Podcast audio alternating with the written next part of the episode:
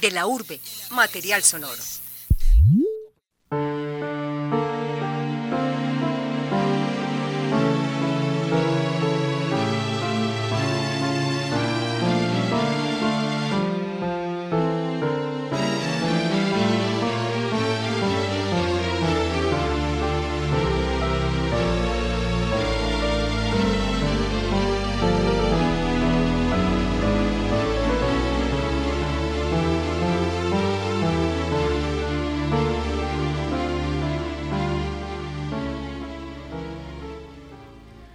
Bienvenidos a De la Urbe. Mi nombre es Alejandro Jaramillo y le damos la introducción con esta pieza musical a Harold Londoño, compositor musical y artista plástico que ahora mismo se encuentra exhibiendo su obra clásica en el Museo de la Universidad de Antioquia, donde combina la música y las artes plásticas para acercar al público a los sentimientos humanos por medio de siete guitarras intervenidas. Bienvenido, Harold, a de la Urbe. ¿Cómo estás? Muchísimas gracias, eh, muy bien. Y sea esta la oportunidad para invitar a todos los oyentes a que se acerquen al Museo de la Universidad de Antioquia. Bueno, Harold, ¿y esta obra, de qué se trata esta exposición que tienes en el museo?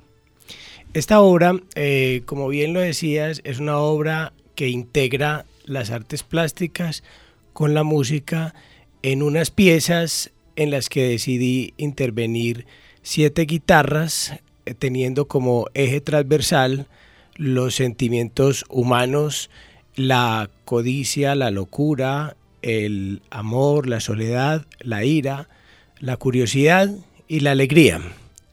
Los inicial, las iniciales de estas palabras me conforman el acróstico la palabra clásica, que es el nombre de la serie eh, como tal.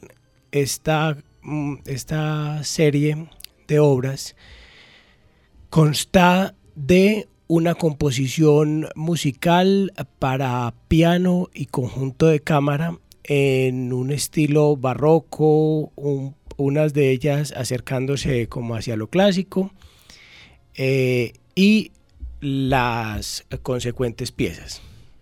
¿Y por qué elegir esos sentimientos en específico? Pues eh, los sentimientos eh, son muchos en realidad. Estos en específico es porque la inicial de la palabra, eh, de la codicia, de la locura, de la soledad, de la alegría, del amor, me conformaba la palabra clásica. Pero para hacer más extensa la respuesta, yo decidí utilizar eh, como eje transversal los sentimientos porque yo estaba, desde que yo empecé a construir la obra, yo estaba buscando algo que fuera muy trascendental, lo más trascendental posible, porque yo a lo largo de mi vida pues he hecho mucha música en lo comercial y siento que todo ese trabajo pues es muy bueno, pero mm, eh, puede ser un poco pasajero. Entonces decidí como hacer una obra que fuera muy sólida, que perdurara en el tiempo. Entonces, para eso, una de las primeras cosas que se me vino a la mente era el ser humano. Y del ser humano, entonces decidí representar los sentimientos humanos. Eh, así es. Y de estos sentimientos hay dos que se resaltan en específico, el amor y la locura, ¿cierto? Eh, ¿Cuál es la relación entre ellos dos en esta obra? Pues, a ver, la relación entre el amor y la locura es bastante complicada en la vida real. Pero en esta, en esta obra se resaltan o vienen a tener un papel protagónico es por la razón de que hace muchísimos años eh, yo conocí un cuento que me ha acompañado toda la vida, me ha gustado mucho, que se llama eh, El amor y la locura. Y, y entonces en el momento en el que yo decidí utilizar los sentimientos humanos como eje transversal para representarlos, tanto con las composiciones musicales como con las piezas corpóreas, entonces también se me vino a la mente ese cuento que me ha acompañado toda la vida del amor y la locura, entonces, por esa razón, dentro del marco de esta exposición, resaltan el amor y la locura. Y por ejemplo en la exposición se puede ver una de las guitarras que está intervenidas, es la, específicamente la del amor, que está decorada con motores. Porque para usted el, el amor lo representa como un motor en la vida. Eh, porque el amor es un motor en la vida para mí. De hecho, es tan específico y lo quise hacer tan notorio como que el resto de las guitarras eh, está, intervenidas son con la forma clásica de la guitarra acústica. En cambio, esta, la guitarra del amor, decidí hacerla con forma de guitarra eléctrica y ubicando piezas de motor un poquito similar como incluso en la disposición en las que quedaría si fuera un motor real para eso, para, para representar que el amor es un motor. Porque lo que pasa es que cuando yo empecé a trabajar en la obra, en las piezas físicas, me di cuenta de que es imposible reducir una cosa gigante, eterna, como el amor, a un conjunto de sonidos o a un conjunto de objetos. Además, yo no tengo esa responsabilidad también. Lo que tengo como artista son unos elementos para hacer esa representación. Entonces, yo tuve que buscar un puente, una palabra, un concepto que me sirviera de puente entre todo eso gigante y eterno que es el sentimiento y la pieza física, la pieza corpórea. Entonces, en el caso específico del amor, entonces me fui al motor, como, que me servía como puente entre el sentimiento y la pieza. Pero la alegría, por contar otro, otro, otro de los casos, eh, el puente es un juguete. Es un juguete porque yo creo que así uno sea pequeño, así uno sea adolescente, adulto o de una persona de edad, el momento en el que recibe un juguete, el momento en el que recibe el juguete que quiere, es un momento de muchísima alegría. Entonces, para, para yo poder como concentrar de alguna manera todo eso, necesitaba una palabra, un concepto que me sirviera de puente. ¿Y por qué utilizar guitarras para expresar estos sentimientos? ¿Por qué no otro eh, instrumento musical? Bueno, las guitarras es porque esta es mi primera eh, obra en, en, ese, en ese sentido. Y entonces yo con esta obra estoy buscando una comunicación fluida y directa con el interlocutor. Y la guitarra es muy iconográfica de el quehacer musical en Occidente. Pero en otras series, ya en este momento estoy empezando a trabajar en una serie que va a ser sobre las etapas de la vida y ahí lo que voy a intervenir es con eh, la, familia de las cuerdas frotadas, desde el violincito pequeño, el violín un cuarto, pasando por el violín cuatro cuartos, todo la viola, el cello, hasta el contrabajo. Pero en esta decidí utilizar la guitarra.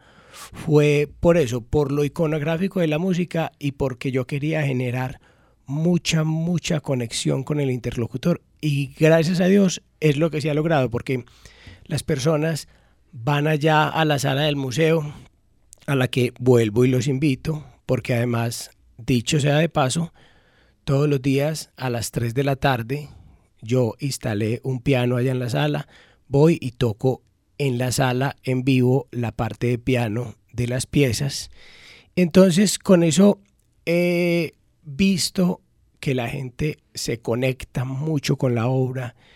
Además de eso, la obra la dispuse en un nicho que tiene un espejo, porque yo también quería que las personas se metieran en la obra, que se metieran en, en, en, el diálogo, entonces cuando tú estás frente a la guitarra, estás frente a ti mismo también y te ves allá detrás de la guitarra y está ese sentimiento entre los dos, entonces se genera un diálogo entre la obra y el, y el interlocutor muy, muy bonito y la conexión que quería, y ahí va la, reafirmo la respuesta que, que, de la pregunta que me estabas haciendo. Por eso fue que utilicé guitarras, por lo iconográfico y para generar esa conexión directa con mi público. Y entonces, si utilizó guitarras, ¿por qué colocar el piano para representar las obras en vez de, por ejemplo, traer una guitarra y tocarlas usted? ¿Cómo hace el piano para eh, representar las obras artísticas y musicales? No, lo que pasa es que eh, las piezas musicales, primero que todo, la, el concepto musical no es excluyente. El hecho de que las piezas sean guitarras no quiere decir que no se pueda utilizar otros otros instrumentos musicales para representar la, música que yo quería. Eh, la composición es para piano y conjunto de cámara, entonces la música que hay ahí no es para tocarla con guitarra, sino que es para tocarla con piano y con conjunto de cámara. Como yo no tengo los 10 brazos que quisiera para tocar a la vez el piano, el violín 1, violín 2, el cello, la viola y el contrabajo. Entonces solamente puedo tocar el piano. Pero en otra obra que venga, tranquilamente puedo estar interviniendo en la familia de las cuerdas frotadas y hacer la música con clarinete o con saxofón o con guitarra, porque lo que pasa es que en, los instrumentos musicales no son, no son excluyentes. Eh, y eso, ¿cómo lo, ¿cómo lo refleja a usted en su obra Los Sentimientos? Porque entonces me explicabas que para ti el amor era un motor. Entonces me imagino que todos los sentimientos que están representados en la obra son algo que te reflejan a ti. ¿Cómo crees que eso es diferente a otras obras en las que los artistas quieren es que las personas se reflejen y no que se reflejen ellos mismos? Qué buena pregunta, me gusta. Eh, a ver, entonces hagamos un ejercicio. Voy a empezar obra a obra a decir cómo me refleja a mí cada una de ellas. La codicia. Frente a la codicia, yo tengo un punto de vista mm, muy, muy claro y es que la codicia no trae cosas buenas. Yo, y más cuando se refiere pues a todo el tema material. Eh, yo en mi vida tengo eh, experiencias que hablan de que mucho, mucho dinero y mucha codicia, lejos de traer cosas buenas para la vida, la complican. No con eso estoy diciendo ni que sea bueno la pobreza ni nada de eso, no. Yo siento y quisiera que todas las personas del mundo y de mi Colombia y de mi Medellín eh, tuviéramos comodidades y, viviéramos sin afugias económicas. Pero es que la codicia ya es otra cosa. Y cuando se supera ese umbral es empezar a llamar problemas. La locura, pues bueno, la gran mayoría de la gente dice que yo soy muy loco eh, habría que preguntarles a ellos, habría que entrevistarlos a ellos, a ver por qué dicen esa, esa aseveración. Eh, pero yo creo que la locura está en toda, en toda la experiencia del trasegar humano. Hay locuras más creativas, locuras más destructivas, locuras más alegres, locuras más tristes, pero de alguna manera la locura es como una especie de esponja que recibe de toda la experiencia humana y cohabita con nosotros de una u otra manera. El amor ya, ya lo dije. Eh, la soledad. Eh, el trabajo artístico es un trabajo muy solitario, contrario a lo que mucha gente cree en el momento en el que ya uno está exponiendo la obra o en el momento en el que uno está parado en la tarima tocando el instrumento o en el momento en el que está pues con muchas personas compartiendo la música. Eh, realmente el trabajo, el estudio, la preparación musical, el elaborar las obras, el soñárselas, el obsesionarse con ellas, el construirlas, es un trabajo muy solitario. Entonces los artistas em, sabemos convivir con la soledad y mientras mejor convivimos con la soledad, digo yo, mejores resultados obtenemos. La ira, la ira, la ira es fundamental en la vida como catarsis, es fundamental para desfogar cosas, es fundamental para el manejo de las energías. Eh, aprender a manejar la ira, pues yo no sé si yo sé manejar la ira o no, y no soy dado pues a que, a que, a que la ira me, me cause problemas. Pero grito, grito fuerte y grito con todo el corazón y con todo el alma allá en la finca cuando quiero y me encanta además. La curiosidad es, y por eso fue que, intervine la guitarra como si fueran eh, circuitos integrados. La curiosidad es la que nos tiene a los seres humanos hoy en donde estamos. Si una persona curiosa no hubiera investigado las ondas de radio hace muchos años, tú y yo no estaríamos hablando hoy aquí a todo este público tan agradablemente, ¿cierto? Eh, la curiosidad es fundamental en el trabajo creativo y en el trabajo artístico, en el trabajo, en todos los trabajos, digo yo, pero yo aquí vine a hablar pues de mi trabajo y de mis procesos creativos y de mi búsqueda, ¿cierto? Después de que ha superado uno la barrera de preguntarse y de, y de romper con lo que ya traía, es la curiosidad la que le abre la puerta a nuevas cosas. Y la alegría, la alegría, es que la alegría se vende sola.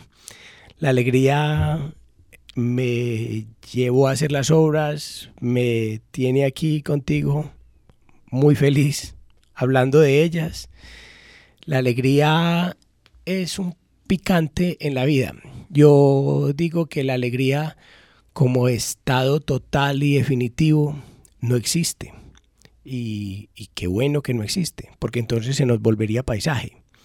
Lo que existen son momentos de alegría, momentos de felicidad, momentos de júbilo. Y esos momentos de júbilo y de felicidad eh, le dan a la vida sal. Muy bien, Harold. Y les recuerdo que nuestro invitado es Harold Londoño, músico y artista plástico, que estará exponiendo su obra clásica en el Museo de la Universidad de Antioquia. ¿Hasta qué días que va a estar, Harold? Hasta el 30 de mayo. Hasta el 30 de mayo. Bueno, vamos con una de las obras. Tú empezas hablando de la locura anteriormente. Vamos a escuchar cuál es esa obra de la locura en las que obviamente está experta en el Museo de la Universidad de Antioquia.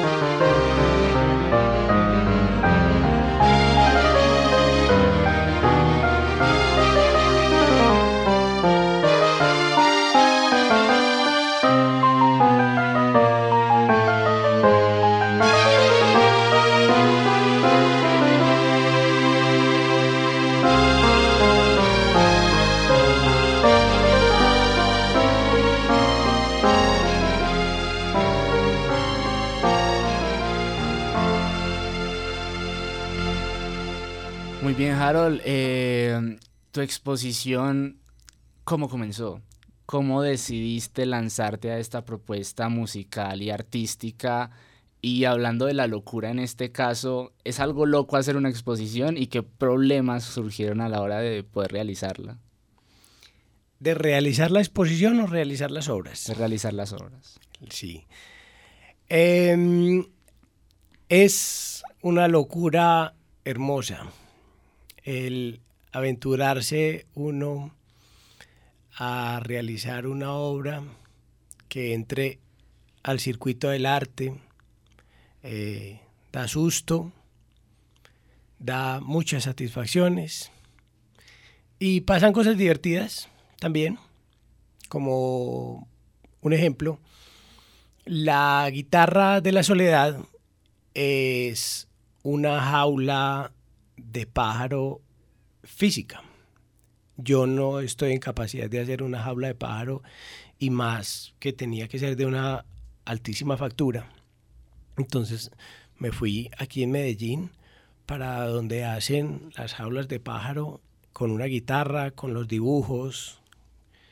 Y le dije al señor, señor, vamos a trabajar varios días eh, en una jaula de pájaro con las mismas dimensiones que una guitarra y el señor pues me cobró y con mucho gusto empezó a trabajar. Cuando empezamos a construir eh, lo que en la guitarra eh, se llama la caja de resonancia, que viene a ser el único espacio grande de la, de la guitarra, además por eso era que quería yo esa guitarra así, porque yo quería era un espacio vacío. Y entonces el, el señor del constructor de la jaula me decía, señor, pero ¿y de qué tamaño es el pájaro que va a meter usted ahí? Y yo, yo no, no, tranquilo, no, no hay ningún pájaro. Y seguía trabajando. Y a la hora y media o dos, el señor con una cara de angustia me decía, pero ¿y, y si va ahí el pajarito se sube por aquí, por el diapasón? yo, señor, que no hay ningún pájaro. Tranquilo, sigamos. Y seguía y a las dos, tres horas me decía, y no se le enredarán las alas al pajarito. Y ay señor, que no hay ningún pájaro, por Dios. por favor, este me tocó decirle, no, no, esto es para, para una decoración, para una decoración que voy a colgar, en, tranquilo, que pájaro no hay. Eh, así, algunas cosas, ¿cierto? Eh, otra.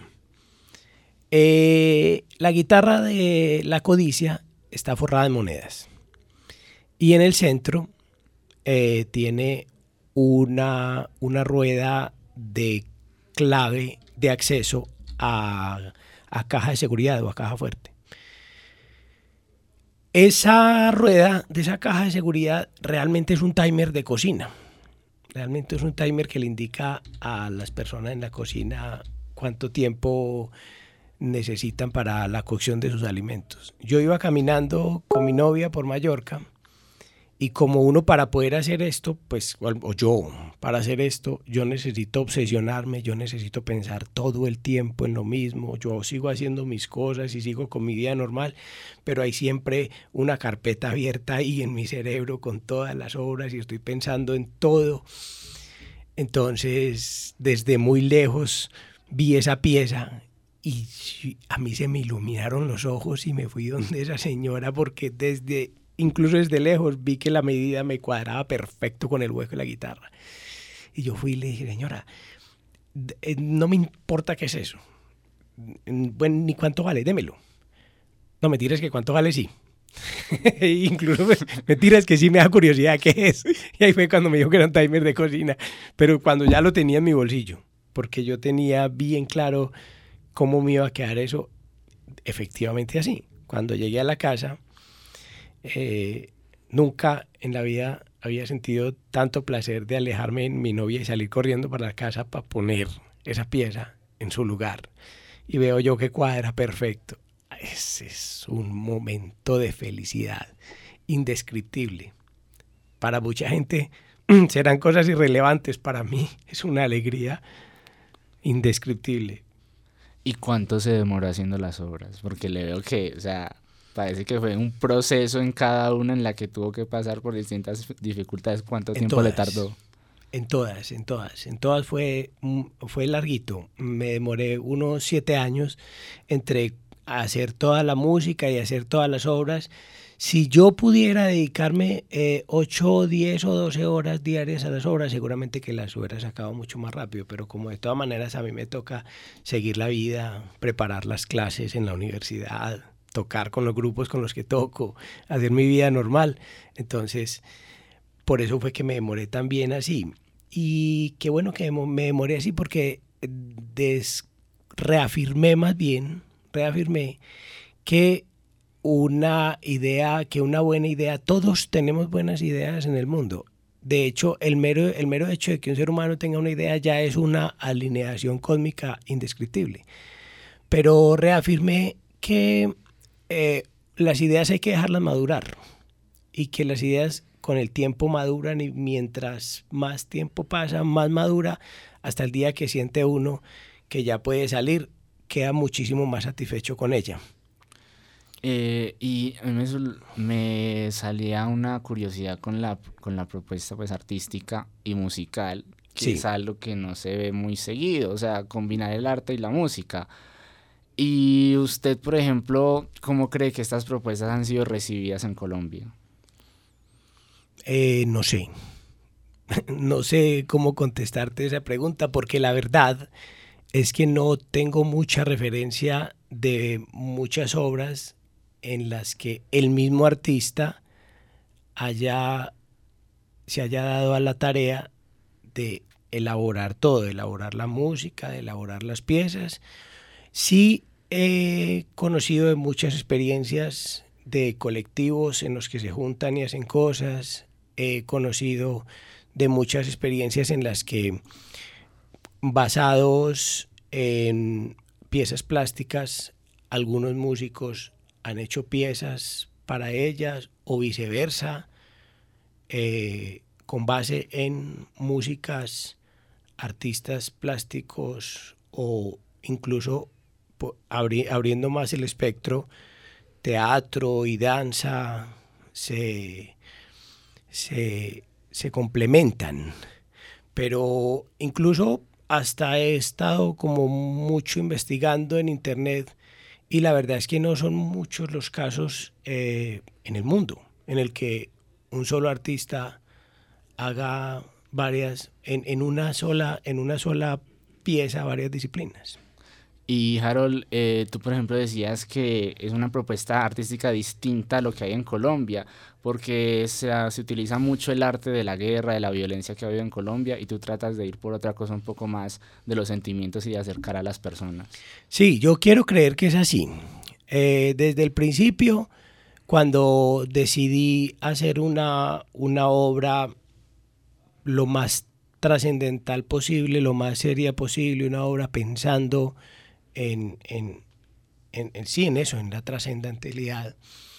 Ah, dije, los artistas en Colombia, muy válido, completamente válido y, y importantísimo, están muy abocados al conflicto y el posconflicto y las víctimas y toda esa historia triste que nos ha que nos ha atravesado por tantos años y que ninguno de los colombianos merecemos pero todos los artistas no tenemos que hablar de lo mismo, porque Colombia, Medellín, no solamente son historia de guerra, también somos seres humanos y también se construye y también sentimos alegría y sentimos soledad.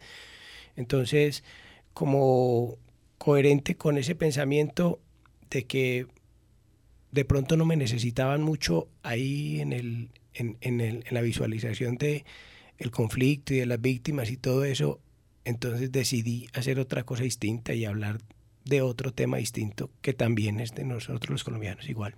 Bueno, muchas gracias Harold eh, por acompañarnos el día de hoy aquí en De la Urbe, Harold Londoño, y los invitamos a que asistan a su obra que estará en el Museo de la Universidad de Antioquia hasta el 20 de mayo.